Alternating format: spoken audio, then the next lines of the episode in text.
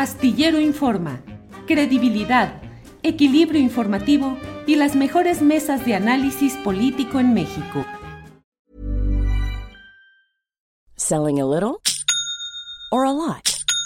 Shopify helps you do your thing however you cha-ching. Shopify is the global commerce platform that helps you sell at every stage of your business. From the launch your online shop stage to the first real life store stage, all the way to the did we just hit a million orders stage. Shopify is there to help you grow. Shopify helps you turn browsers into buyers with the internet's best converting checkout. 36% better on average compared to other leading commerce platforms because businesses that grow grow with Shopify. Get a $1 per month trial period at shopify.com/work. shopify.com/work. I'm Sandra, and I'm just the professional your small business was looking for, but you didn't hire me because you didn't use LinkedIn Jobs. LinkedIn has professionals you can't find anywhere else, including those who aren't actively looking for a new job but might be open to the perfect role, like me. In a given month, over 70% of LinkedIn users don't visit other leading job sites. So if you're not looking on LinkedIn, you'll miss out on great candidates like Sandra. Start hiring professionals like a professional. Post your free job on linkedin.com/people slash people today. Bien, bien, bien, pues muchas gracias. Muchas gracias. Ya estamos ahí, ya estamos Oli. con la mesa del más Benito. Ana Benito Francis. Bodoque. Mira, Benito Bodoque. ¿Cuál es Benito Bodoque, Fernando? ¿El que va adelante o el que está atrás? Hola, don Julio. Hola, ¿cómo estás? Hola, ¿Cómo estás, Fernando Rivera Calderón? Bienvenido. Este, este es Benito y acá está Don Gato para servirte, Víctor, Julio, Ana y Horacio. Me sumo ¿Y Horacio qué tienes? Horacio, ¿qué tienes tú? Es un amlito, pero está censurado porque me, van a acusar con el, con el. Entonces mejor lo quito de aquí porque es un amlito. Miren, miren, nada más que no se puede enseñar. ¿Es de los que hablan? Es de los Es de los que saludan nada más y dicen. Yo quiero de los que hablen, el del que dice me canso ganso y así. Sí, ese está muy bonito, pero ya no Ana voy a porque me van a, me van a, me van a multar, me van a multar. Ana Francis, bienvenida después de tres semanas de ausencia. Qué bárbara. Aquí estoy desde el Congreso de la Ciudad de México una vez más. Aquí andamos. Sí, sí, gracias. Ahí escuchamos incluso los debates y todo. Sí, Pase sí, la votación. presentación. Pase a votación, Ana Francis Moore, por favor, por la No, positiva, aquí- por la negativa. ¿eh? Aquí estoy al mejísimo. Muy bien. Gracias, Fernando Horacio. Ana Francis.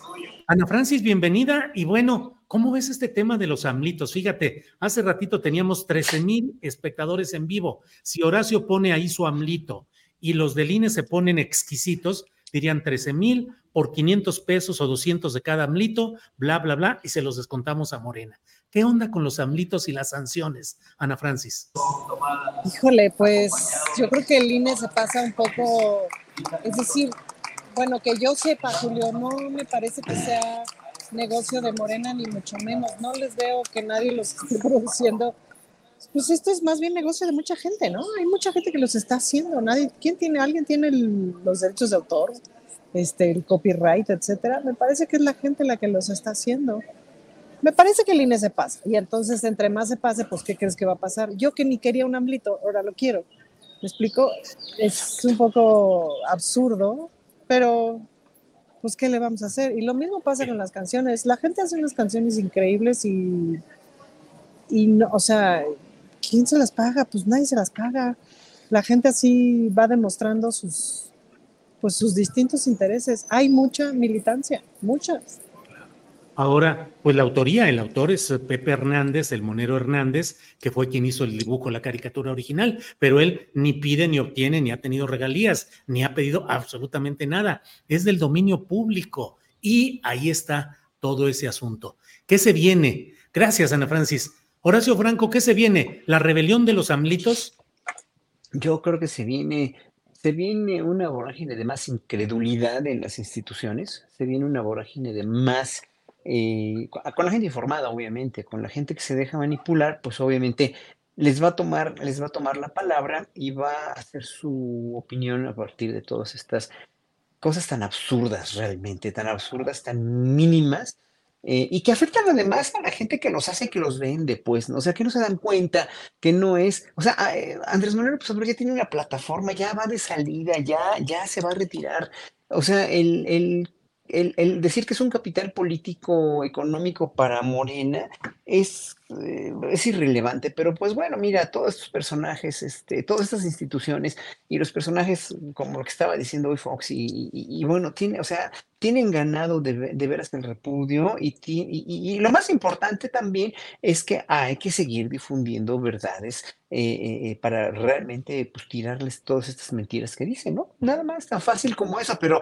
la gente mucho no se deja, ¿eh? A veces no se dejan y ese es el problema, porque se van con un, con el Gómez Leivismo o con el loretismo o latinismo, latinucismo o lo que sea y, claro, están convencidos por eso, pero e, es importante que seamos voceros nosotros, ¿eh? como sea, aunque, aunque se enojen con nosotros ya nuestros familiares y, y, las familias, las familias políticas, a mí me vale, yo digo esto y punto, ahí está, ahí está la mesa del más allá, véanlo, ahí está esto, está, eh, vean, véanme pues, ¿no? Pero, pero volteen a ver la otra cara de la moneda. Bien, Horacio. Eh, vamos. Julio, pero no es un negocio tuyo, dinos la verdad. La verdad, sí, estoy, ya, estoy. AMLO, eh, AMLitos Astillero, es una vertiente de los muchos negocios. Yo pienso que solamente Xochitl Galvez y tú y Vicente Fox pueden pagar seguros de gastos médicos de 100 mil pesos al mes. Y eso viene de este tipo de negocios, Julio. A mí me parece evidente en Europa, en todo el país, marcas de tequila, casas productoras de películas y de videos, carnicerías, tiendas de abarrotes. No, hombre, todo eso es más. Este programa, es decir, este canal es en realidad Gelatinus. Ya comencé se convirtió en canal. Gracias. Oiga, don Gato, ¿cómo ve usted, don Fernando Rivera Calderón, todo lo que ha dicho hoy Vicente Fox? ¿Qué opina usted, don Gato?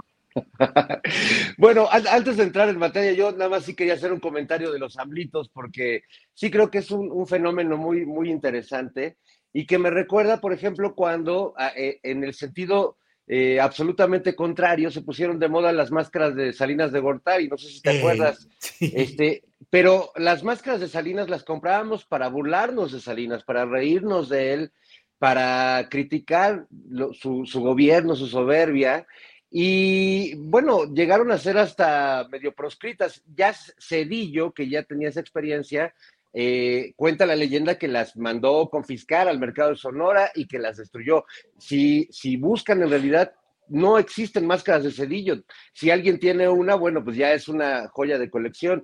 Y creo que el amblito, al contrario, pues es una, una muestra de afecto. Habemos quienes incluso los coleccionamos y tenemos de diferentes formas. Y la verdad, pues yo sí prefiero tener a, mi amblito que, que, una Barbie con huipil. Este, creo que si nos vamos a muñequitos, pues prefiero, prefiero el amblito que tiene un, un origen mucho más sincero, mucho más este, de abajo, aunque ya sabemos pues que es parte de las industrias y de los negocios que hacen los moneros contigo, Julio, que son, sabemos que son millonarios, este, Hernández vive en un castillo allá en las lomas, y este, bueno, pues eso lo sabemos nosotros, ¿no? Porque somos amigos, pero, pero hacia el público tenemos que hacer otra, otra narrativa, como dicen en la derecha, Julio. Sí, oye, como tú dices, antes de que nos pongamos serios, déjame pasar con Ana Francis Mori y preguntarle si va a ir a ver cuál película, si la de Barbie o la de Oppenheimer, las dos o ninguna. Pues ya me están diciendo aquí todo el mundo, mis compañeras de la bancada, que tengo que ir a ver Barbie, que sí está buena, que la directora es una feminista, que no sé qué. Entonces yo estaba, la verdad es que yo tengo, o sea, no, no he estado en ese chisme, no lo he visto, no sé qué. Entonces, ya de hecho hace rato con una aplicación de TikTok, Marce, que es una diputada joven, ya me hizo el, el verme Barbie. Ahorita les paso la foto. Está rarísimo, pero pues yo creo que sí la voy a ir a ver, Julio, porque ya me dio el morbo. Sí, sí, sí, dicen que está interesante. Yo también voy a ir a verla. Ahora, yo puedo ver la otra, yo puedo ver las dos, yo puedo ver, yo en el cine yo puedo ver hasta las de Chorisnegger me aviento, o sea, yo soy muy fácil para el cine. De hecho, Barbie no la iba a ir a ver justo por un asunto ahí sí de statement, ¿no? Pero pues, sí la voy a ir a ver. Nomás tengo que convencer a mi esposa porque ella no le gusta el cine. Es difícil para el cine. No, o sea, le gustan las películas así intensas, así buenas, pero si es palomera no le gusta, sospecho que será palomera, pero espero que sí la vayamos a ver. Ah, no, yo también coincido. Les pues, encargo que me ayuden a convencer a mi mujer de que me lleve al cine. Vamos a entrar en oración, cadena de oración para que sí te lleve al cine. Bien, Ana Francis. Horacio, Horacio, este, esa película de Oppenheimer, que es la historia del uh, eh, director del proyecto Manhattan que eh, desembocó en la bomba nuclear y todo lo que significó, y no deja de ser eh, la lucha entre el genio, en este caso el genio científico, y la crisis y la tragedia de en qué usan o cómo se usa tu producción, tu creación, tu belleza, la ciencia. Horacio Franco, en el mundo de la música, del arte, de la cultura, ¿cuántas veces la producción genial es puesta al servicio de malas causas o pésimas causas? Hay muchísimas, muchísimas. Bueno, es que, a ver, vamos a ver. Este, voy a poner un ejemplo muy rápido. El, cuando, ahora en el conservatorio, que ya acabamos esta, la próxima semana clases, tengo un seminario de chavos que se van a titular, un seminario de titulación porque llegaron de la, de la pandemia devastados, sin tocar, sin tener clases presenciales, etc. Entonces los estoy ayudando a que den recitales y a que hagan, y a que hagan el, el esfuerzo por, este, pues por, por, retomar, ¿no? Dos años y medio de inactividad. Eh, entonces, eh, cu cuando salen tan tímidos, cuando salen tan, pero tan tímidos, a tocar muy bien obras de obras de lista, obras dificilísimas, y salen así como arrepentidos de haber nacido. Entonces yo les estoy fomentando la presencia escénica y les digo, a ver, miren, imagínense que o sea, ustedes se han estudiado 10 años la música más difícil del mundo, como para salir tan arrepentidos de, de, la vida, o sea, tan con tanto miedo, porque además hay una cuestión pedagógica ahí que los maestros los hacen tocar con mucho miedo, lo cual es verdaderamente terrible también. Y entonces hay que saber quitarles el miedo, hay que saber infundirles confianza, ¿no?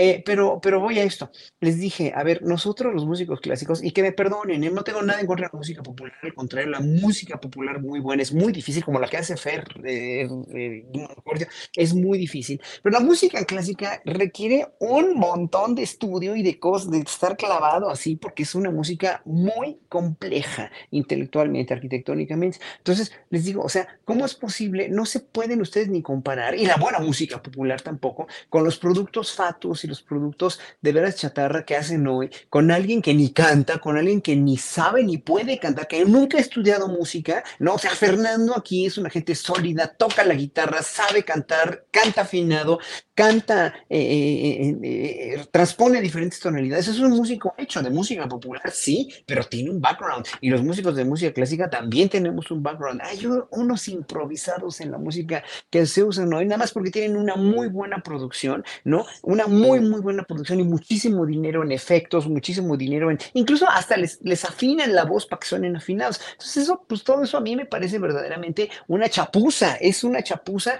y es una cuestión de, ah, no, pero eso sí salen y llenan estadios y salen con los brazos en alto, son los grandes ídolos y ganan dinerales que nunca vamos a ganar ni Fernando ni yo. La cuestión, la cuestión es que es, o sea, es en verdad, yo les digo, siéntanse privilegiados de poder entender cómo está una obra de Chopin, una de Liszt, una de Mahler, una de Tchaikovsky, una de, de, de Bach, siéntanse privilegiados y, y, y, de veras vamos a morir en estado de gracia porque, porque en verdad entendemos eso que es intelectual, que es maravilloso y que finalmente, pues, o sea, no tendrá mucho público, no tendrá el apoyo incluso ahora de, de, de, de muchos gobiernos, incluyendo este, lo, lo digo abiertamente, no es, no han apoyado tanto a la música clásica como han apoyado a la música tradicional, lo cual me congratulo, no me estoy quejando, pero obviamente, pues sí, esa es otra cosa, es como la muy buena comida muy buen periodismo. Pues a ver, este, Julio, pues cuántos hace muy buen periodismo aquí sin, sin venderse, ¿no? Bien, Horacio. Bueno, regresamos aquí con Don Gato para preguntarle qué opina Don Gato de lo que ha dicho Vicente Fox en su tuit ese. Ah. Eh, ¿Qué le pareció? Retomemos, estabas hablando de películas, faltó hablar de ¿Ah? los renglones torcidos de Fox. Los renglones torcidos de Fox, así es. Este, no, pues es. Una película con botas. Una película con botas. Fíjate que es, es increíble. Eh, si no fuera tan, tan terrible lo que dice, sería motivo de, de, un gag de comedia, pues, ¿no? Porque hace Fox un monumento a la incongruencia, a la contradicción, eh, a, a, la estupidez. Y, y, se convierte de súbito en el coordinador de campaña de Xochitl Galvez diciendo siendo como el Rubén Aguilar de Xochitl, lo que Xochitl realmente quiere decir, ¿no? Y aunque ya vi que Sochi lo dijo, pues ya, ya encontró la respuesta al problema de salud, que los empleados paguen sus seguros médicos, ¿no?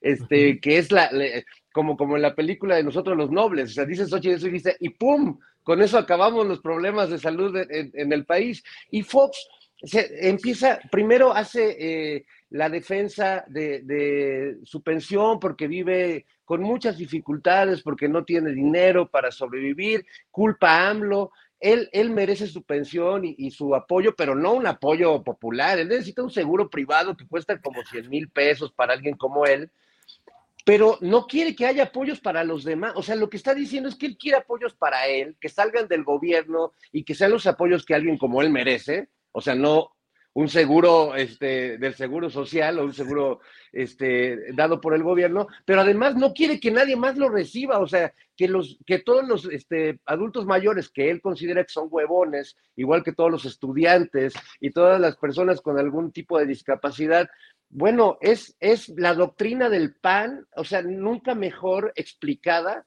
por el decano, por el líder inmoral de la derecha mexicana que es Vicente Fox. Así que yo creo que pues Ochi ya tiene un, este, jefe de campaña natural y creo que ya está el planteamiento. Ya, olvídense del otro pobre que le encargaron de Gurría. Yo, yo ya, ya Fox ya la, ya la redactó y yo creo que lo único que tiene que hacer es comunicar su mensaje al resto de la población para que no haya una sola persona que vote por ellos en el 2024. Órale, Fernando, nada más creo que traes problemas de pronunciación. ¿Dijiste burría o gurría? no, burría, perdón. Burría, ah, perdón, perdón. Pensé que lo habías citado mal, pensé que lo, te habías equivocado y habías dicho gurría. no, no, a corregir. No, don gato, no, don gato. No, don gato. Ana Francis, a mí me parece que en esas palabras de Vicente Fox eh, está muy claramente definido el tipo de país que se busca de un lado y de otro, lo que es el pensamiento esencial de la izquierda y de la derecha. ¿Qué opinas, Ana Francis?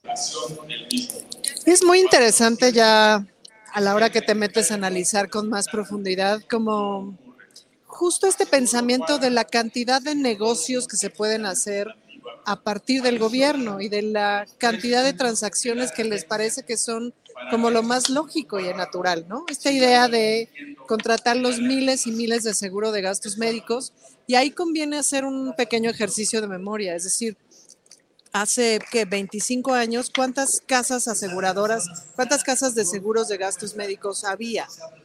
¿Y cuántas ha habido, este, cuántas han ido surgiendo, creciendo, etcétera, etcétera?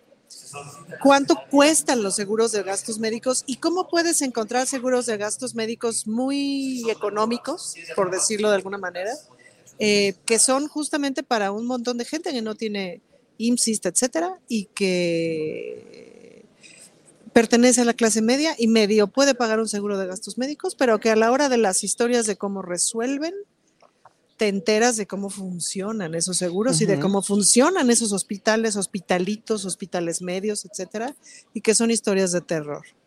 Em, hay partes del gobierno todavía que tienen contratados seguros privados, em, que son, ¿cómo se llama?, arreglos con los sindicatos, etcétera, etcétera, y que todavía están en vigencia y todavía va a tardar un tiempo para que justamente todo eso pues se regrese al ISTE, que es a donde se debe de regresar.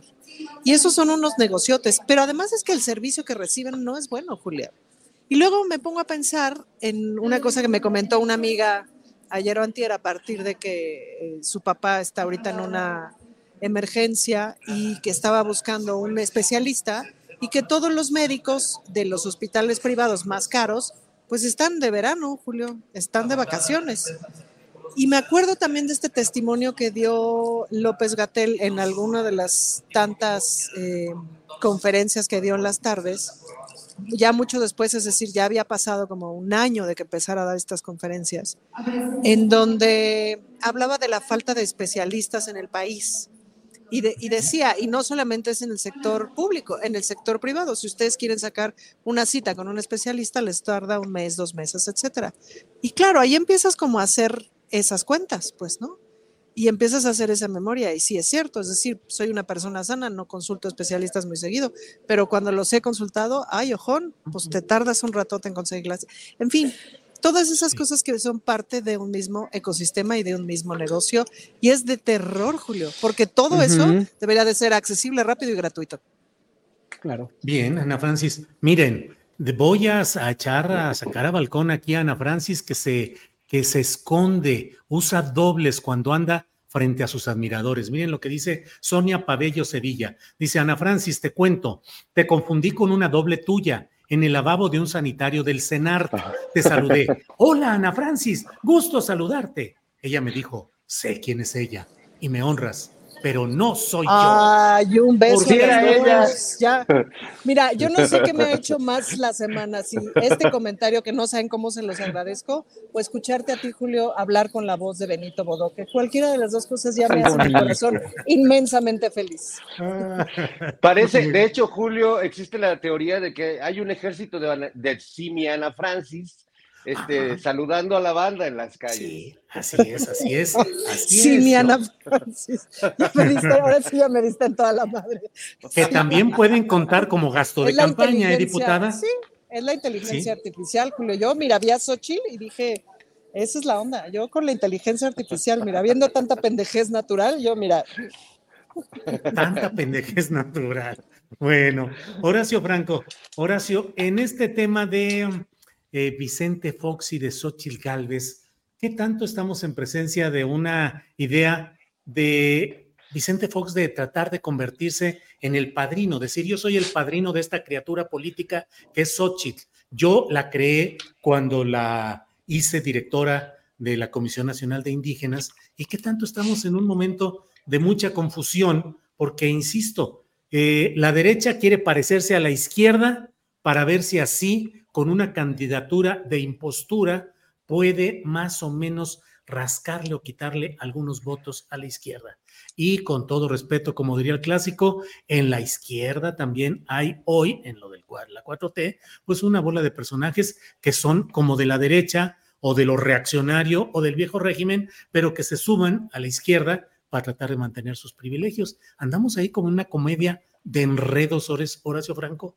Es una crisis ideológica, es una crisis de procedimiento también, es una crisis que estamos pagando por haber empezado también las campañas tan rápido por, y, es una crisis de la derecha por no tener una persona que sea representativa políticamente hablando, socialmente hablando, con una imagen y con un proyecto político para México, con un proyecto de crecimiento o de, o, de, o de, seguir la 4T con enmiendas, con lo que no están de acuerdo, ¿no? Pero mira, qué, qué bonito reculó ayer este, eh, qué, qué, cosa tan aburrida y tan patética. Además, el, incluso no se dieron cuenta de que el azul y el café, y con Santiago Krill al frente y todos los demás como muerteros, de, veras parecen un, un entierro fúnebre, ¿no? Donde decían que los programas sociales no se iban a acabar, ¿verdad? Que no, que el PAN no dijo eso, ¿no? Y que el PAN los inventó, etcétera, etcétera. Todas estas cuestiones que a mí me dan, me dan risa porque finalmente, pues sí, son, son este, eh, denotan pura inseguridad, denotan pura falta de proyecto, denotan pura,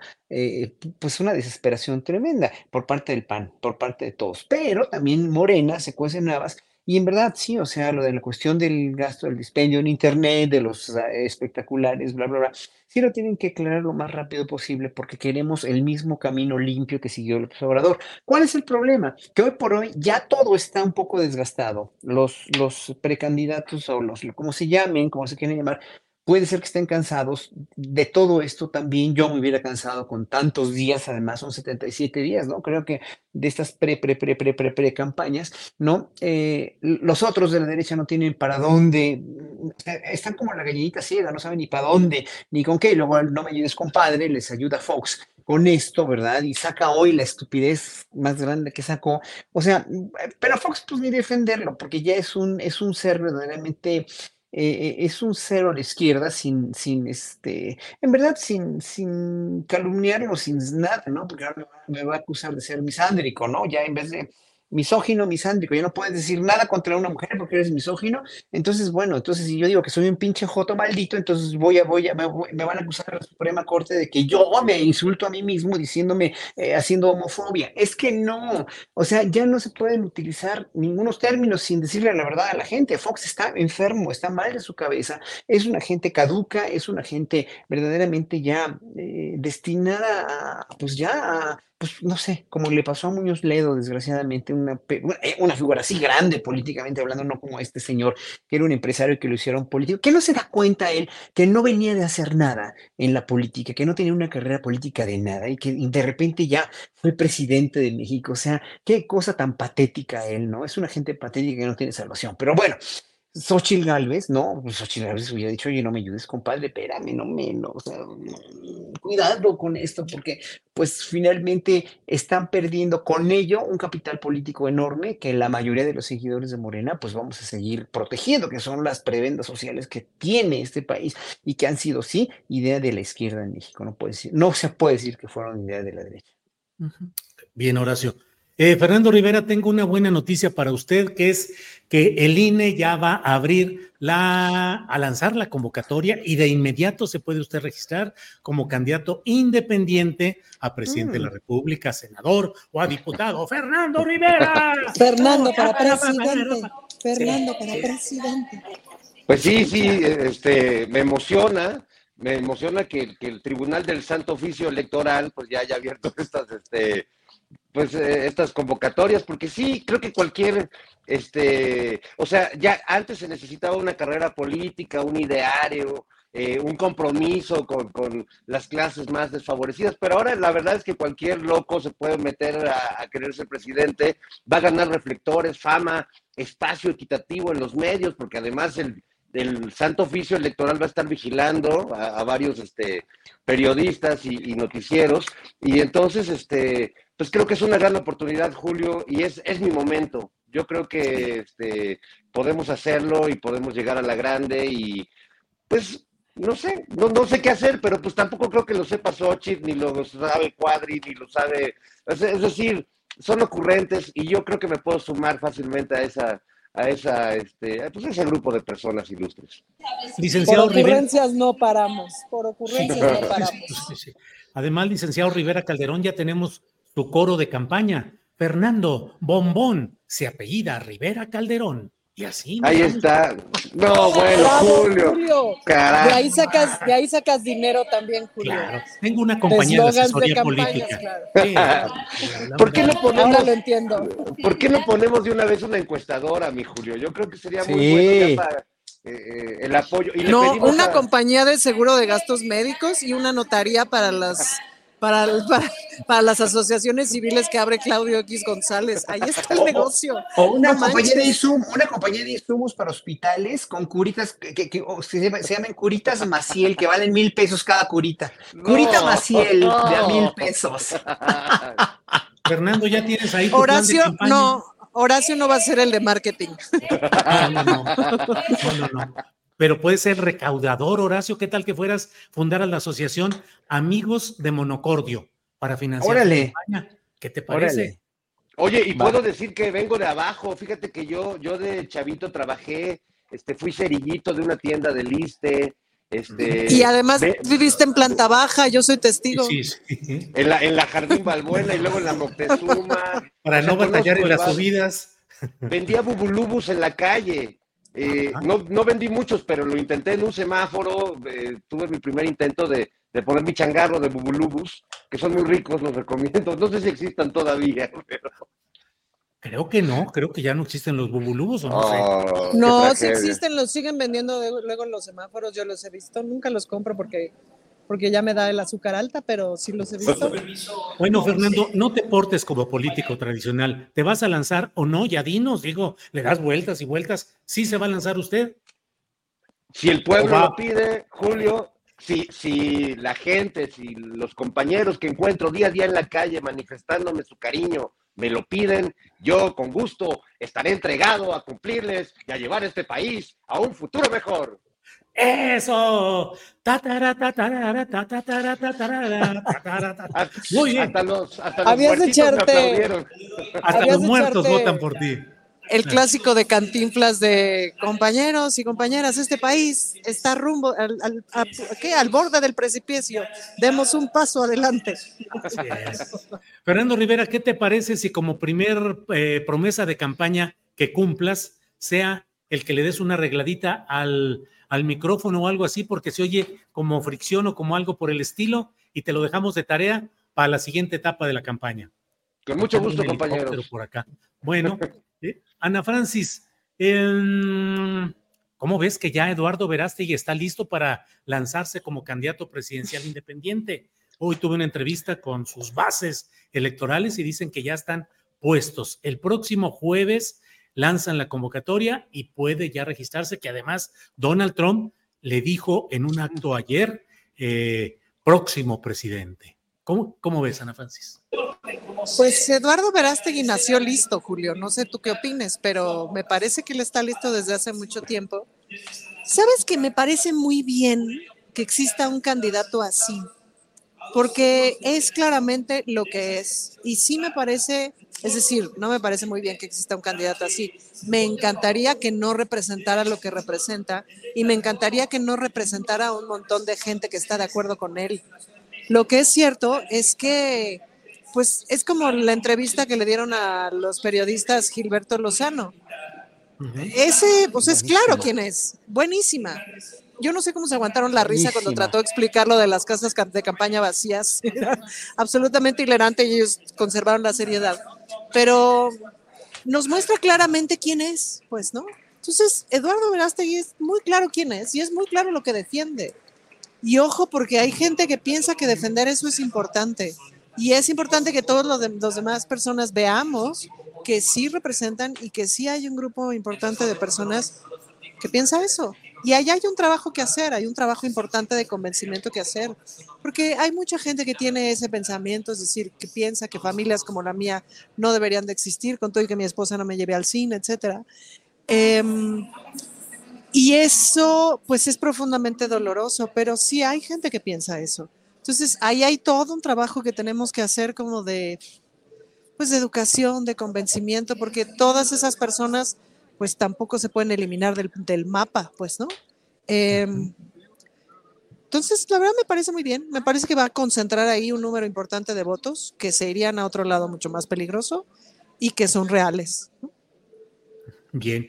Eh, Horacio Franco, ¿cómo percibes el avance de la candidatura o precandidatura eh, de Xochitl Galvez, en tu entorno, en donde tú te mueves, ¿cómo percibes? ¿Va creciendo y va ganando presencia y si hay una consolidación o es, como dicen algunos, una burbuja? No, no, es una, es una burbuja, es que es una burbuja, no era producto de la mercadotecnia, o sea, eh, el mismo, yo podría decir que el mismo Verástegui, con todas las bases que dice que tiene el personaje con el que platicabas hace ratito que estaba yo, eh, solamente con la boca abierta porque no mencionó nunca el Estado laico. O sea, ellos nunca van a mencionar el Estado laico. Tú se lo hiciste notar de refiro cuando le preguntaste que si iba a rezar con Verástegui, ¿no? Pero, pero no, la gente en México no se chupa el dedo tampoco tan fácil, ¿no? Eh, no le gustan muchas cosas de Morena, del 4T, pero tampoco están, están viendo que, que, está funcional el país, que está gobernable. Sí que hay muchos problemas con focos de inseguridad, pero son focos de inseguridad y no en todo el país. Eh, no sé, se dan cuenta de muchas cosas, mucha obra pública, bla, bla, bla. O sea, a veces la gente habla por hablar, habla porque, porque tiene que emitir su juicio eh, sobre la política, pero no, yo creo que saben muy bien que no podemos volver a lo de atrás, es, es algo del pasado que es muy difícil. Eh, sería muy difícil para México realmente volver a esto, sería una, un retroceso enorme de, de 50 o 100 años, ¿no? Para México. Y entonces, bueno, la gente, la gente tiene sus reservas, pero en un momento, o sea, ve, ve todas estas, estas cuestiones de, de, pues ya que se disfrazó de Terminator o de lo que se haya disfrazado, de lo que sea, y, pues sabe que no es, sabe la gente que no es una gente seria ni preparada, ¿no? Y cuando, y, y, con estas, con estos videos que sacan, ¿no? El presidente tiene miedo, tiene miedo, tiene miedo, o sea, ustedes se imaginan al mismo Salinas de Gortari, que era un político, ¿no? O a, o, o a, Cedillo, o a, no sé, ¿no? Estos personajes, sí, o sea, que le hicieron mucho daño al país hablando así en campaña, ¿no? O sea, se imaginan a, Vicente Fox. Sí, Vicente Fox ganó por esas bravuconerías, pero ya la gente está viendo cuál es el Burrow is a furniture company known for timeless design and thoughtful construction, and free shipping, and that extends to their outdoor collection.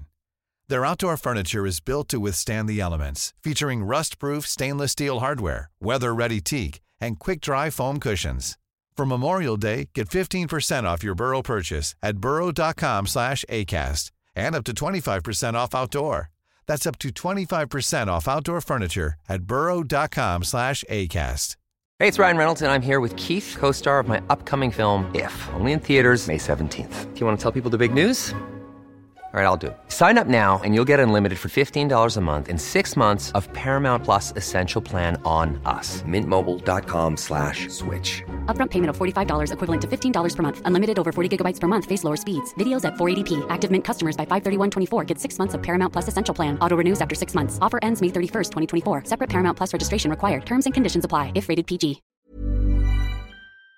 Resultado de una bravuconería como la de Vicente Fox o de una imagen totalmente fabricada por Televisa como es este Peña Nieto. Son dos presidentes que tuvieron precisamente esa infraestructura, dijéramos, para poder ganar una elección y que pues es deleznable, ¿no? Es patética, la verdad. Bien, eh, gracias Horacio. Eh, Fernando. Julio, ¿puedo responder una pregunta que hacen Todo en, lo que usted en los quiera. mensajes? No, una cosa que preguntan que si los diputados y diputadas tenemos seguro de gastos médicos. No, ningún funcionario que yo recuerde, a menos que sean, les digo, por arreglos sindicales, pero son otras corporaciones, otras, eh, otras partes del Estado, pero no, ya nadie tiene seguro de gastos médicos mayores. Y otra pregunta que hacían es, decían que hay una diputada del Verde, supongo que será federal, que canta y hace otras chambas, además de ser diputada, que si eso es legal. Legal sí es. Eh, lo más probable es que no sea tan ético, es decir, hacer una que otra cosilla de pronto puede ser, pero pues la chamba principal digamos que tiene que ser esta, pues. ¿no? Eso, nada más, pero legal es, ya. Bien, gracias Ana Francis. El licenciado Rivera Calderón, denos por favor su opinión sobre esta serie de maniobras judiciales y del INE que están constriñendo la voz del presidente López Obrador, eh, que él dice, ya, ya es el INE el instituto de la censura, de la censura, ya no se puede decir la verdad ahí en todo eso. ¿Cómo ve tantas restricciones que se están dando? Y luego, Ana Francis, te quiero preguntar sobre una resolución que hubo también en la cual le dicen al presidente de la República que no cometió eh, violencia de género en las críticas que hace a un personaje político. Pero primero, la voz autorizada del futuro precandidato independiente Rivera Calderón. Fernando. Mira, Julio, no quisiera hablar muy mal del INE porque estoy empezando Mm. mi campaña, Sí. pero tra- trataré de, de- de decirte algunas cosas, porque además debo decir para todos mis seguidores que mi campaña ha arrancado muy bien aquí en este programa, Julio. Ya tengo un grupo de apoyo en el estado de Puebla, a quien les mando mis saludos. Y, este, y bueno, pues esto, va caminando. Pero sí creo que hace muy mal el, el- el Santo Tribunal del Santo Oficio de- Electoral, pues de insistir eh, en, el veto al, a- al- que la voz del presidente se escuche, ejerciendo, como él lo ha dicho muchas veces, su derecho de réplica, como si por ser el presidente eh, tuviera un privilegio o una restricción específica para no poder manifestarse y como si la gente, como si la sociedad mexicana, pues siguiéramos chupándonos el dedo y necesitemos un organismo que cuide qué debemos oír y qué no escuchar, porque, uy, somos muy volubles, ¿no? Entonces podemos, este, pues perder nuestra propia manera de pensar en- eh, escuchando tanto, tanto ruido alrededor. Eh, y luego me sorprende mucho que los defensores del INE y de nuestra democracia, siempre que el presidente se expresa o ejerce ese derecho de réplica ante eh, críticas, infundios, calumnias, mentiras descaradas, se habla de que el presidente utiliza todo el aparato del Estado contra un inocente periodista. Y yo lo que veo es todo lo contrario. El, el presidente tiene, eh, efectivamente podría usar todo el aparato del Estado, pero no lo usa. Lo que usa es una conferencia que hace todos los días en las mañanas, de las cuales se genera toda una agenda política y toda, muchos periodistas se dedican básicamente a replicar lo que el presidente pone eh, sobre la mesa en la, en la mañanera. Pero el aparato que realmente se mueve para responderle es impresionante, es brutal. Es una maquinaria eh, que hemos visto cómo funciona, que tiene ejércitos de trolls, ejércitos de bots eh, y que organizan campañas que afortunadamente solo se dan en horario de oficina, pero que son verdaderamente devastadoras, Julio. Entonces, eh, sí creo que cuando estos eh, defensores de la democracia hablan de que el presidente pone todo el aparato del Estado en su contra, pues que no frieguen, ¿no? Que la verdad se ubiquen, porque el aparato lo tienen ellos. y lo que tiene el Estado, pues es un espacio de, comunicación que me parece que ha sido muy revolucionario, aunque a muchos no les guste, que es la mañanera y que, bueno, pues creo que ha mostrado al presidente como un gran comunicador. Bien, Fernando. Eh, Ana Francis, estoy con libretita aquí, lista para anotar todo lo que digas, ¿eh? Y voy a ir anotando, porque de verdad que a veces uno dice, híjole, ¿hasta dónde puedo criticar la actividad pública de una mujer sin correr el riesgo? Porque la verdad, a mí me acusan a cada rato, misógino y claro, porque es mujer y bla, bla, bla. ¿Cuáles son los límites y el eh, de, la crítica a un personaje público que sea mujer, Ana Francis. Fíjate que creo que una de las cosas que hay que preguntarse es si dirías los mismos comentarios si fuera hombre, digamos, esa es como una técnica fácil para saber si estás cometiendo violencia de género. Dos, lo que hay que criticar en general son como las acciones de la gente. Si acaso yo sí pensaría que de pronto eh, en, muchas de las críticas que, hacen, que se hacen hacia Xochitl Galvez, sobre todo en los comentarios, es decir, a la hora que ponemos un tweet o a la hora que ponemos un comentario en donde echamos el jajaja y etcétera, hay muchos comentarios gordofóbicos, por ejemplo, ¿no? Y eso sí es interesante verlo, porque a partir de que ella se pone una botarga en, este, en el Congreso, que es decir, está bueno opinar sobre que se puso una botarga, la utilidad de eso, este, como, eso como distractor, si es una payasada, etcétera, que un personaje político haga eso, etcétera. Eso requiere como toda la discusión y toda la opinión del mundo y cada quien que opine. Pero si Sochi es flaca o no es flaca, o si tiene tal peso o no lo tiene, eso no es relevante. Nos da exactamente lo mismo. Es como el ceseo que, tenía Marta Sagún, pues, ¿no?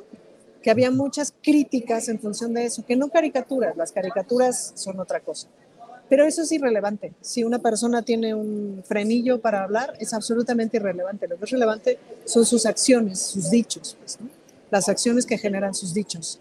Entonces, pues no, era, era absolutamente absurdo. El presidente no cometió este, violencia de género. La verdad es que el presidente es muy cuidadoso con esas cosas. Te voy a decir, por ejemplo, una que le recuerda al presidente que se pasó tantito en términos de violencia de género, con alguna periodista, creo que todavía ni siquiera tomaba posesión que le dijo, no, corazoncito, no, no, corazoncito. Si hubiera sido un periodista señor, no le hubiera dicho corazoncito. ¿Me explico? O sea, ese tipo de cosas son como... Pero el presidente es muy cuidadoso con eso. Pues bueno, es, un viejo lobo de mar y además, la verdad es que me parece que no está en su... No está en su corazón la violencia de género, es decir, no es su práctica común, al contrario. Entonces, em, la primera cosa que hay que preguntarse es, si fuera hombre diría lo mismo. La segunda cosa es, la estoy atacando por su físico, por cómo se viste, por, eh, sí, por su físico, pues no. Entonces, eh, pues no, qué bueno que no procedió. Ahora, Xochitl, otro de los negocios que hay que poner es el despacho de abogados que atiende a Xochitl. O sea, pone denuncias y demandas como si fuera al gimnasio. Sí, sí, sí. Bien, Ana Francis. Horacio, este, yo creo que uno de los aspectos en los que a mí se me carga más la edad es cuando se da uno cuenta de que es está muy expuesto a pronunciar frases o hacer comentarios que son políticamente incorrectos. Entonces, de pronto, este, a mí todos estos asuntos de TERF, transexualidad, este, no sé cuántas cosas. Eh, y a mí, por ejemplo, tú, Horacio, que con la mayor libertad, ingenio y soltura y alegría hablas de la homosexualidad de la propia tuya sin que implique ningún tipo de problema, pero en otros ámbitos resulta muy difícil, muchos temas en los que quienes venimos ya de mucho tiempo atrás, pues traemos otra concepción y otro discurso y nos vamos o queremos reeducarnos, pero no es tan fácil. El racismo, el indigenismo. Horacio, ¿Qué tanto te sientes tú rehén de lo políticamente correcto en la verbalización?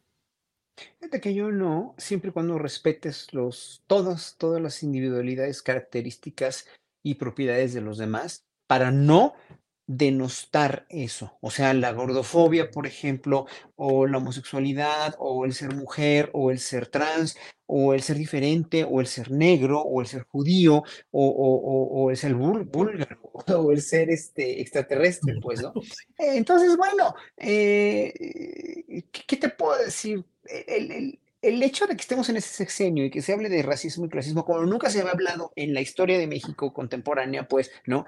Que hemos vivido con, yo siempre lo he dicho, en una sociedad de castas como en la India, pero estaba en el closet porque nunca lo, lo aprendimos a reconocer, lo sabíamos, pero no lo reconocíamos, porque además era políticamente incorrecto decir eso, ¿no? Que, que, que éramos una sociedad racista, porque claro que aquí no había racismo, ¿cómo crees, no? Pero en un momento también lo mismo, lo mismo de, de- del racismo la inversa, que, que, que no existe, que es un simple, es un simple pretexto y parapeto para, para eximirse de culpas que durante siglos han tenido los blancos y los güeritos aquí en México de ser privilegiados y de tener acceso a todo, porque así es, así es, o sea, vete, vete a cualquier lugar y bueno, eh, eso ya lo sabemos, pues, ¿no?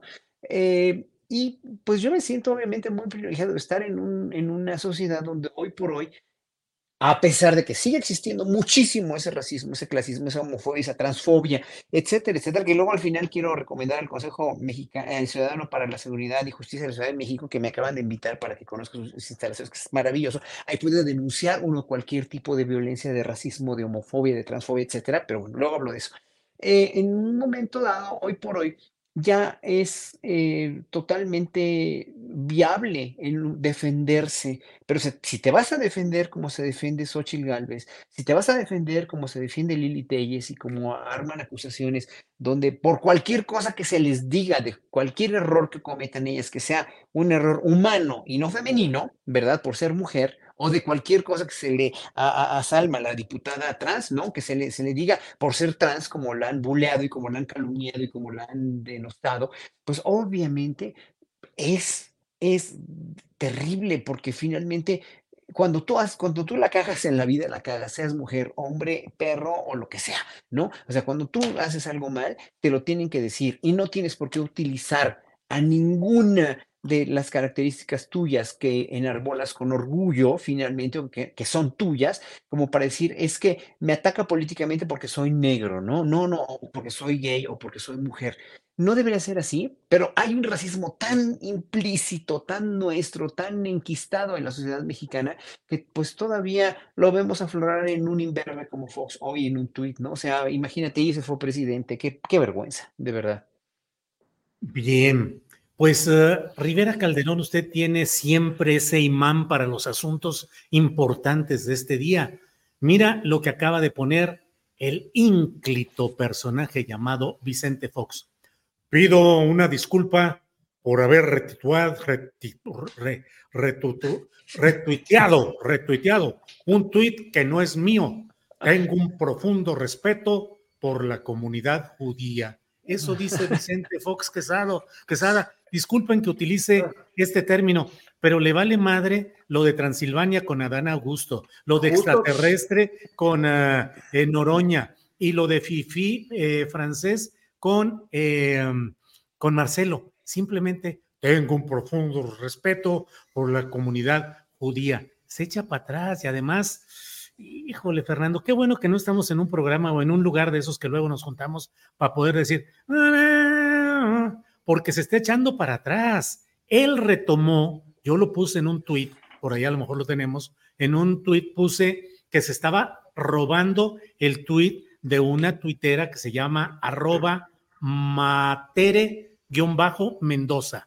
Esa fue la que puso originalmente esto sin judío y sin fifí. Solamente había Mm. puesto las... co- Y él lo acomodó. No es que lo haya retuiteado. Anda mal este hombre. ¿Qué opina Fernando Rivera este?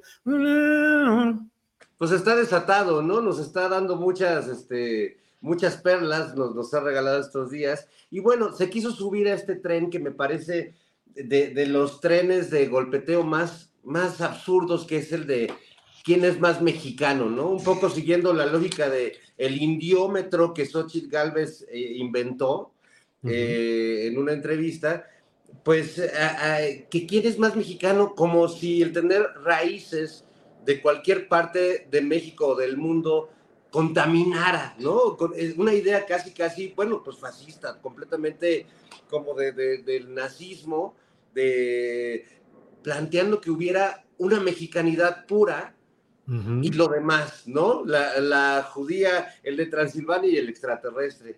Y me parece este, realmente muy, muy lamentable y muy triste porque el uso político que le está dando la oposición y sus, sus ejércitos mediáticos eh, el uso político que le están dando a la corrección política, pues es eh, inversamente proporcional o proporcional más bien a la doble moral que tienen. Este, entonces utilizan los argumentos de la corrección política, pero los exageran y, viendo lo que piensa su líder inmoral, pues es, este aberrante, ¿no? Que estemos hablando de quién tiene eh, la piel más morena o quién tiene más mexicanidad que, el otro. Por cierto, también me sorprendió la entrevista que, que dio Vicente Fox a, Gelatinus, cuando él, él, él, argumenta que Claudia Sheinbaum es fifi y que Xochitl Galvez es Chairo, ¿no? Eh, así lo dijo literalmente, que Xochitl es Chairo y que Claudia es fifi. Y me parece tan delirante que, que, estén utilizando todo el tiempo la argumentación de López Obrador y de, y de Morena y, y, se la apropian y la y contestan con eso y es como de pues como de discurso de pelea de niños de, de primaria o de secundaria, ¿no? Es un, un, debate muy pueril donde todo el tiempo están retomando las cosas que, que, dice Andrés Manuel. Entonces, bueno, así está un poco la cosa. Así está un poco la cosa. Ana Francis, ¿cómo ves este recular? Digo, es el, es el verbo correcto que se puede utilizar, recular de Vicente Fox respecto a este tema. La comunidad judía pesa, Ana Francis. Pues claro que pesa y Vicente Fox no tiene ningún respeto por la comunidad judía, Julio. Ninguno por amor de Dios, si se le va una cosa así tan este, imbécil, perdón, pero es que es imbécil. Sí, claro. Es absolutamente imbécil, no siente ningún respeto. Fíjate que el judaísmo es muy útil para sacar eh, la discriminación de todo el mundo. Ahí es a donde a todos se le escapa. O sea, lo indígena, lo afrodescendiente, lo LGBTI, etcétera, etcétera. Eh, como que ya la banda lo tiene bastante aprendido, pero el asunto del judaísmo bueno, y se le escapa hasta la izquierda, Julio. Hasta la eh, izquierda. Pues claro, hay mucho antisemitismo, mucho, mucho más del que estamos dispuestos a aceptar y mucho que deberíamos de combatir. Es terrible. Entonces, pues, este, pues no, claro que no siente ningún respeto por la comunidad judía, nomás que no es tarugo y sabe lo que le conviene. Em, el Monero Hernández, que es un gran estratega político, deberíamos contratarlo para nuestros negocios, dijo, que Fox ya se declare coordinador de la campaña de Xochitl, porque francamente... O vocero de la 4T, Julio, porque es lo máximo. Fox nos está haciendo todos los favores del mundo. Y yo me imagino que mientras Andrés Manuel está así, limándose las uñitas, ¿no? Así, viendo cómo toda la oposición utiliza sus palabras, sus lenguajes, sus definiciones, sus parámetros y sus reglas del juego. Es que es ridículo que no se den cuenta. La verdad es que es muy divertido. se dan. O sea, creo que nos la estamos pasando bomba. Yo lamento mucho no estar haciendo sketches políticos en este momento de mi vida, porque es así de, ay, no, ya tendría yo que estar haciendo gelatinos, ¿no? Con cada meme y con cada cosa que veo que la gente es genial, pues ya, ¿no? Pero bueno, ya vimos que gelatinos es tu negocio, Julio. Así es. Nada más que tendré que cambiarle porque por derechos de autor le voy a poner jaletinus en lugar de que la o ya o ya en una cosa más elaborada, jericayus. O sea, para que tenga que ver contigo. Jericayus es precioso. Para que sea más que ver contigo, Julio. Sí, sí, sí, jericayus. Jericayus News. Sí, claro, claro. Ahí está el negocio. Horacio Franco, mira, déjame ponerte el tuit que puse yo como a las once y media de hoy, señalando este tema. Dije, otro disparate de Vicente Fox, empeñado en exhibir el padrinazgo original y la coincidencia actual con Xochitl Gálvez se ha robado el tuit de Matere Mendoza, publicado 10 días atrás, quien no usó lo de judía ni fifi contra Claudia Chain y, eh, Chainbaum, y Marcelo Ebrard. Y digo, Fox fue presidente de México gracias a una sedillista reforma constitucional hecha con dedicatoria para que pudiera ser candidato a pesar de, de no ser hijo de padres mexicanos ambos, así lo exigía originalmente la Constitución, pues su madre era española y su padre mexicano con nacionalidad estadounidense. Por lo demás, vale recordar que Fox ha sido un pro-yanqui absoluto, entreguista a intereses extranjeros. Y mira, tal vez tengamos ya el tuit de Matere Mendoza. Si no está ahorita, lo ponemos en unos segunditos. Pero, ¿cómo ves eh, ese tema, eh, Horacio Franco? Pues seguimos, sigue rayando en, lo patético, en el no ver, no verse a sí mismo. lo, lo, pues es que es, o sea, muestra una total capacidad de cultura, de culturizarse, de, de, ver históricamente hablando qué es el judaísmo y, y que Claudia Sheinbaum pues sí será descendiente de judíos, pero ella misma no practica la, la, religión y no vamos a ponernos como Alfredo Jalife, que, que este, pues, eh, aunque Alfredo Jalife diga que no, pues no le gustan los judíos, ¿no? No, le gustan los judíos como están. Y, y, y, es, una, es una parte conspiranoica, yo creo, de que los judíos controlan el mundo de los negocios, que sí hay muchos judíos que lo hacen, pero también hay muchos cristianos que, que, que, que en Estados Unidos y en Europa controlan el mundo de los negocios. Es decir, los judíos son como son en este mundo, fue por históricamente hablando, desde el siglo II, les inventaron lo del mito de Isida, que habían matado a Dios, ¿no? Se llama el mito de Isida, que fue San Juan Crisóstomo, me parece, y que finalmente los estigmatizó en Europa a, lo único que podían sobrevivir, de lo único que podían sobrevivir en la mayoría de los reinos, imperios y ducados y condados, era precisamente de ser prestamistas de dinero, porque no los dejaban acceder ni a la medicina, ni a las artes, ni a las ciencias, ni a las letras, ni a nada. Entonces se volvieron prestamistas, se volvieron este, eh, eh, manejadores de dinero precisamente por, esa, por ese mito de Isida y porque eran muy, eran tremendos con ellos. Entonces se defendieron, hicieron comunidades florecientes que después accedieron a, a la cultura a las artes y que después finalmente hicieron de Alemania, por ejemplo, un país súper próspero culturalmente, hasta que llegaron estos imbéciles nazis y les dieron en la madre y le dieron en la madre a toda la judería mundial. Pero hoy por hoy hay judíos que son progresistas, que son izquierdosos, que son derechosos, que son, sí, no nos gusta el gobierno de Israel porque tiene a Palestina jodidísima, claro que sí, son, son de ultraderecha lo, el gobierno israelí, pero no quiere decir que todos los ciudadanos judíos o que viven en Israel sean, incluso hay algunos que no son tan sionistas, pues, ¿no? Incluso en Estados Unidos hay judíos maravillosos, progresistas, de izquierda, ateos que no pertenecen a la religión judía, pero bueno, son judíos por parte de herencia. Bueno, Claudio Sheinbaum es una de ellas. ¿Cómo, o sea, cómo puede ser tan irresponsable de poner algo así tan, tan fato, tan estúpido y luego de Ebrard, que es un fifí francés? Por favor, o sea, no, ves a las personas, ves nada más los orígenes, que es también una, un cierto tipo de, de, bueno, no es, no es un cierto tipo, es un total y absoluto racismo, pero pues tendría que empezar por el mismo. Así es, así es. Pues em, Fernando Rivera Caldeón, nos quedan dos minutos con 38 segundos para cerrar la transmisión del canal 22. Así es que, postrecito, por favor. Ay, pues no sé, la verdad es que siento que, que Fox llegó a meterle más entusiasmo a esta, esta campaña que, que, muchos otros que están ahí eh, nomás este, calentando la silla.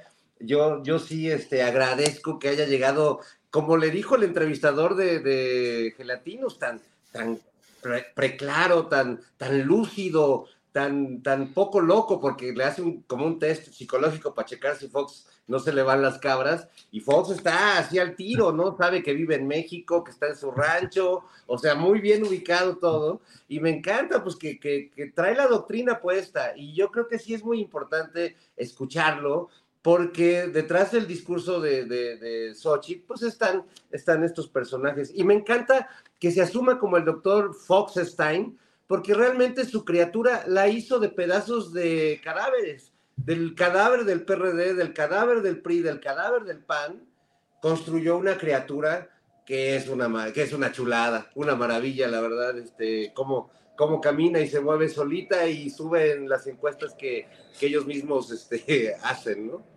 Oye, pues es una gran creación lo que nos dices. Muy bien. Claro. Ana. No, es que estaba pensando que ese era otro negocio de las casas encuestadoras, pero ya lo habían dicho. Entonces dije, ah, no, ese ya estaba en la lista de negocios astillero. De la lista de negocios astillero. Bueno, pues estamos ya en la parte final antes de despedir eh, nuestra transmisión para Canal 22 que a las 7 de la noche lo transmite como una cortesía de este canal y de estos sus seguros servidores hacia Canal 22 sin ninguna remuneración ni nada por el estilo. Bien, pues vamos a decirle adiosito al Canal 22. Nos vemos, Canal 22. Hasta luego. Y nosotros, ahí está, ahí está Benito. Y nosotros seguimos ahí con todo. ¿Por qué te da tanta risa, Ana Francis? Julio, porque toda la semana te vemos muy serio, muy propio, muy. Sí, pero y, luego, a perder. y luego, además, esta semana me has tenido muy entretenida con tus tweets de cómo le contestas recio a la bola de hojaldras, ¿no? Que lo haces muy bien, Julio. Yo te admiro, o sea, te admiro esa forma como tan contundente de responder yo no, no, no lo tengo, lo estoy aprendiendo, pues, ¿no? Soy buena para el humor y eh, para muchas cosas y luego ves que cuesta trabajo diferenciar. Bueno, ahora ya lo entiendo bien cómo funcionan cuando, cuando es el ataque de bots, que además son muy organizados para el horario, o sea, son cuatro días y al quinto día ya se acabó, ¿no? O sea, sí, son así, los contrataron en paquetes o de un día o de cuatro o de semana, ¿no? Y con la Este, misma argumentación, sí, más claro, o menos claro, claro. la misma, Sí. o sea, como los remeros que llevan un vocero, Sí, sí, sí, les va diciendo, "Ah, ru", Sí. así se avientan. sí. Y todos los que te dicen, cállate, babosa tarada, ¿no? O sea, así de, ¿eso Sí, sí, qué sí, es? sí. ¿no? Oye, Este, Julio, son, son remedos, remedos varo, porque les pagan un buen varo a todos los. Exacto, Remedos varo. exacto. Entonces, Julio, disfruto mucho cuando, cuando, disfruto mucho tu faceta de, de humor payaso, híjole. Híjole, sí. Pues es que ustedes me echan a perder, de Sí, verdad. es culpa de Fernando. Sí, sí, Es culpa, poco es culpa de, este señor, ay, ¿cómo se señala? Este señor, no, híjole, no, este señor. Al otro Ay. lado. Bueno, Así, Ah, no, así. híjole. ¡Ah! No mames, Así. ¿qué es? no, bueno. Bien, Ana Francis, No, gracias. Ahorita lo voy a lograr. Ahorita. ¿puedo un, un postrecito puedo? Adelante, por favor. Es que entre las cosas interesantes que vamos a aprobar en un ratito es una reforma para que los feminicidas pierdan la patria potestad. Porque aunque no lo creas, todavía podían conservarla. O sea, si habían matado a la mamá de su criatura, podían seguir siendo papás y podían seguir pidiendo que los niños fueran a visitarlos a la cárcel, etcétera, porque podían conservar sus derechos como padres. Y pues como quiera, si mató a tu mamá, no creo que sea buen papá, ¿no? Entonces Oye, esa reforma y- va a pasar ahorita y eso es muy importante. Y puede ser que sí se apruebe, o sea, si hay condiciones. Sí, sí, En sí, todas las condiciones. sí. El día de hoy es un buen día, digamos, estamos aprobando madral de dictámenes, todos ya previamente procesados, consensuados, etcétera. Eso, muy bien. Horacio Franco, postrecito, por favor. Tengo dos rápidos postecitos. Uno, invitación a Zacatecas pasado mañana a las 13 horas en el teatro. Fíjate, este cabrón de Fernando es el- ¿Tiene un teatro? tiene un teatro, el Teatro Fernando Calderón ahí en Zacatecas. Y ahí voy a tocar a la una de la tarde a ver si me abre. A ver si me voy a tocar así el teatro como Xochitl en el, en el Palacio Nacional, a ver si me abren. Y Y voy a tocar. ¿eh? Es Sí, está muy bonito, yo tocado, ya, ya he tocado ahí. Voy a tocar un recital solo, uno de esos exámenes finales que me pongo yo cada determinado tiempo, muy difícil. Se llama Joyas Indómitas del Barroco. El domingo 23 de julio a las 13 horas es cooperación voluntaria. ¿eh? Bueno, es 25 pesos pues, si quieren, pero es dentro del Festival Barroco de Zacatecas, que es el 22 festival que fundé junto con la directora Rosa Franco y que, bueno, pues ya este, va a ser este concierto el domingo y eh, domingo a la una, en el, allá en Zacatecas. Y otra cosa que me invitó Salvador Chiprés, un, un tipazo de izquierda, muy, de veras, muy congruente con lo que hace él. Salvador Guerrero es- Chiprés. Guerrero Chiprés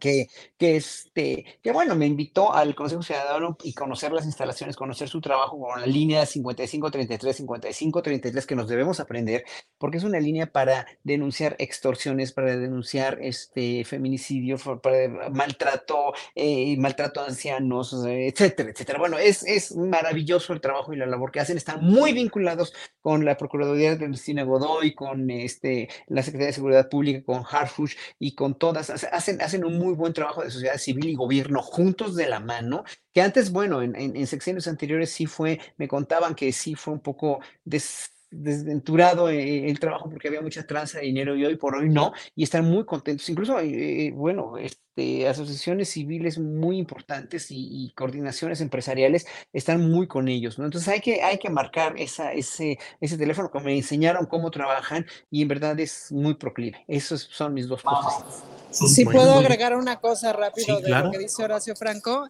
hay una cosa bien padre que tiene el Consejo Ciudadano que es que puede acompañar legalmente este casos.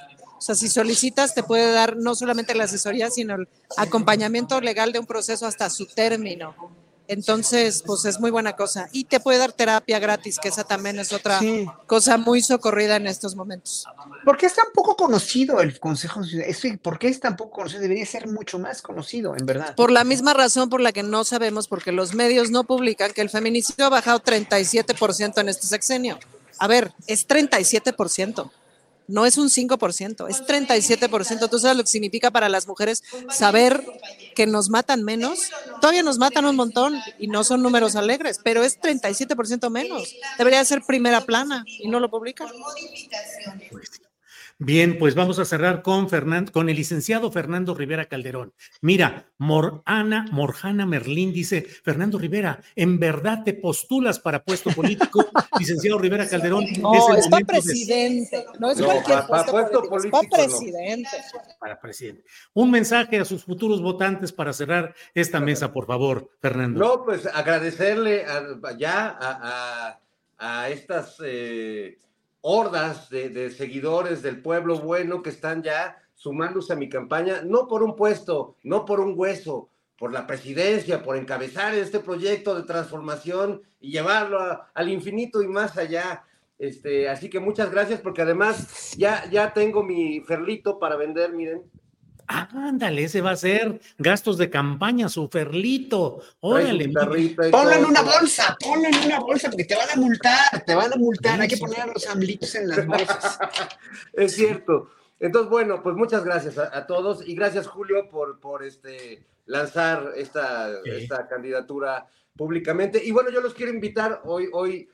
Lo de hoy no será un acto de campaña, porque en realidad es un homenaje a un querido amigo que falleció hace algunos meses, al escritor Gilberto Prado Galán. Hoy se le hace un homenaje nacional en la librería Rosario Castellanos del Fondo de Cultura Económica a las 7 de la noche y estaremos ahí varios de sus amigos.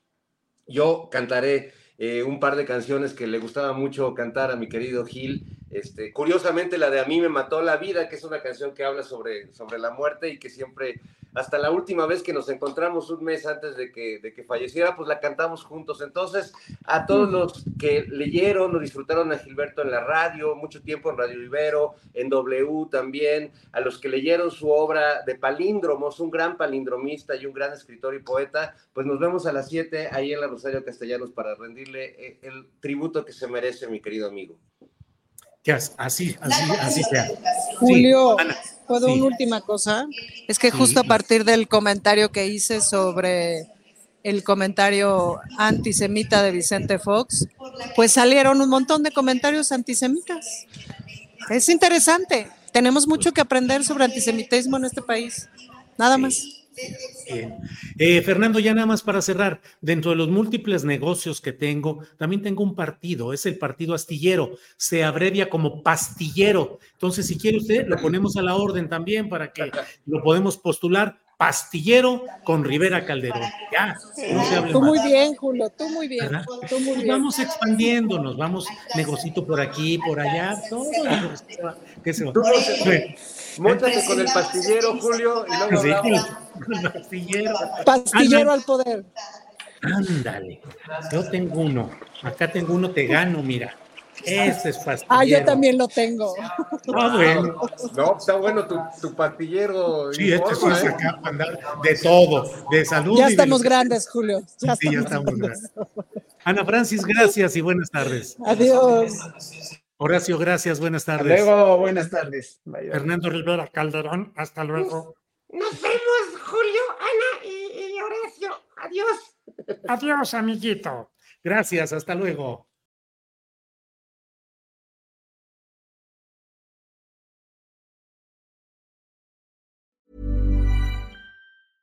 ¿No se merece tu familia lo mejor? Entonces, ¿por qué no los mejores huevos? Ahora, Egglands Best están disponibles en deliciosas opciones. Huevos clásicos, de gallina libre de jaula y orgánicos de Egglands, que ofrecen un sabor más delicioso y fresco de granja que le encantará a tu familia. En comparación con los huevos ordinarios, Egglands Best contiene la mejor nutrición como 6 veces más vitamina D, 10 veces más vitamina E y el doble de omega 3 y B12. Solo Egglands Best. Mejor sabor, mejor nutrición, mejores huevos. Visita egglandsbest.com para más información.